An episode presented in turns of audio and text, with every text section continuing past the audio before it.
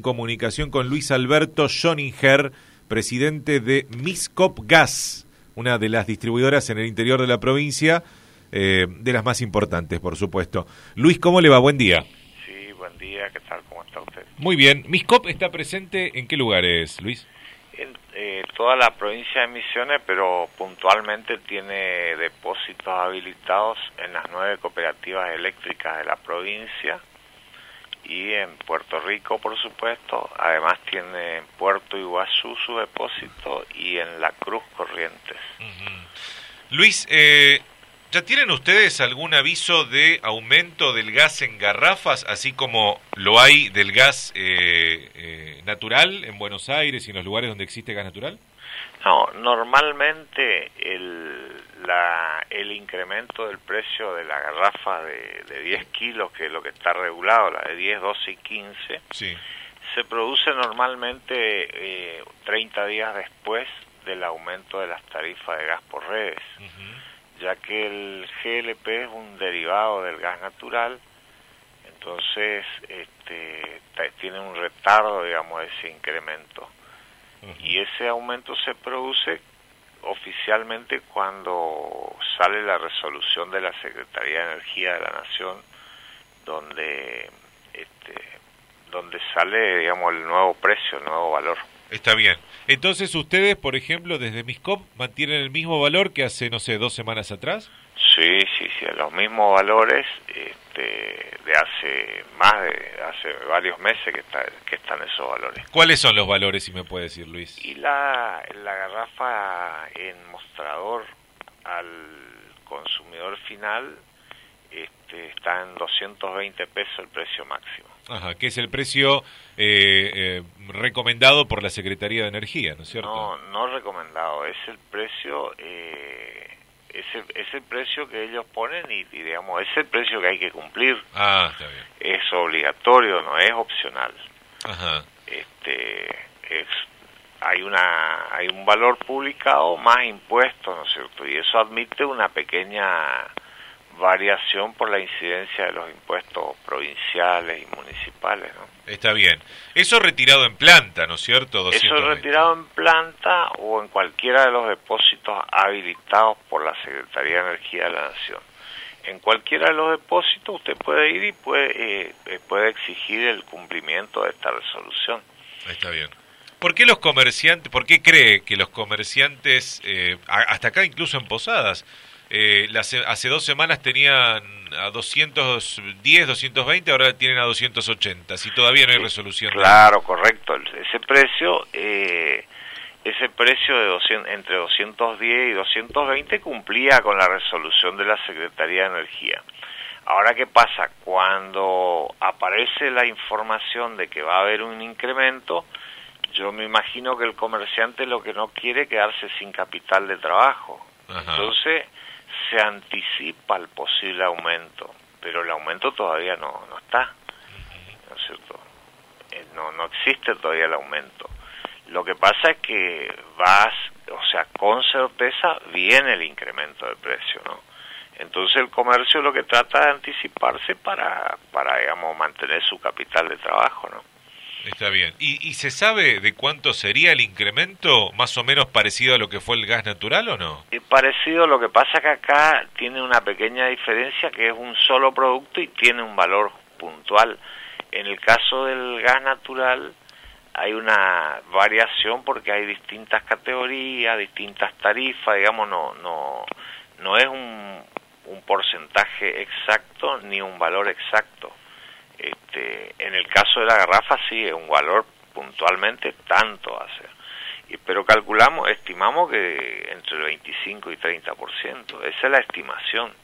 Ajá. Este, pero no, no tenemos ninguna certeza porque no hay ningún anticipo, o sea, no hay ninguna consulta que usted pueda hacerle a la, a la Secretaría de GLP de la Nación donde le puedan ellos contestar va a ser tanto el incremento. Simplemente un día se publica en el boletín oficial una resolución la cual firma el ministro o secretario de Energía y ese valor está vigente al día siguiente. Así funciona. Eh, no así en el caso del cilindro de 45 que tiene eh, propano, que ese tiene un valor de, de mercado. Entonces, cuando aumenta el precio de paridad de exportación, como sucedió este mes, que aumentó un 25% más o menos, 27, 28 creo, este, eso se traslada inmediatamente, ¿no? El gas, eh, el, ah, más allá de que es más caro porque, porque trae más capacidad, pues trae 45 kilos el tubo, ¿es un gas, eh, eh, si lo medimos por metro cúbico, es más caro el gas que viene en tubo que el que viene en garrafa de 10? No, es, es distinto el producto, pero tienen valores similares, no hay gran diferencia en el valor. La, la gran diferencia es que el propano eh, se vaporiza mejor a menor temperatura. Entonces, digamos, en el invierno el propano te funciona mejor que el butano. ¿El butano es el de la garrafa? El butano es la garrafa de 10 kilos. Pero en el verano, si, si le vas a poner propano a una garrafa de 10 kilos, vas a tener problemas porque tiene demasiada presión. ¿Se entiende? O sea, eso, eso es una, una cuestión técnica para que para que funcione bien, digamos. Pero el gas es... Más o menos el mismo valor. Más o menos el mismo valor y más o menos la misma prestación también. ¿Cuánto sale un tubo de 45?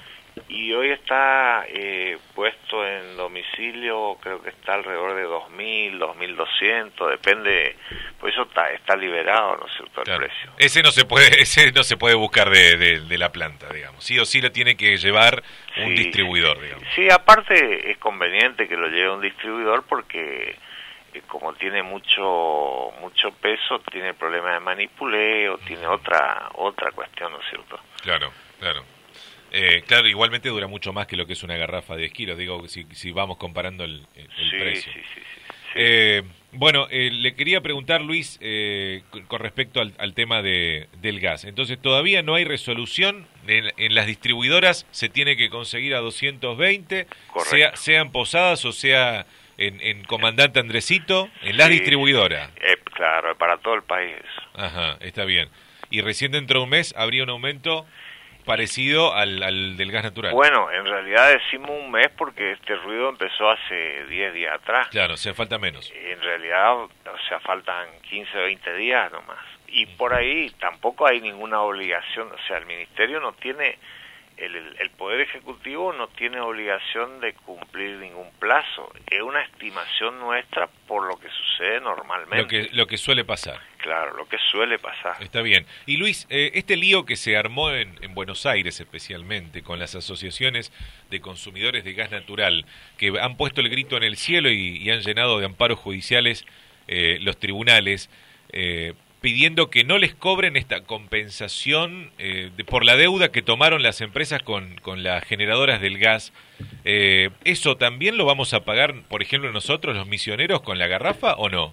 Desconozco cómo, cómo se originó y en qué se basa la, la cuestión. Desconozco, pero seguramente en los próximos días vamos a tener este, información precisa de, de toda esta cuestión, ¿no? Pero hoy desconozco cómo funciona.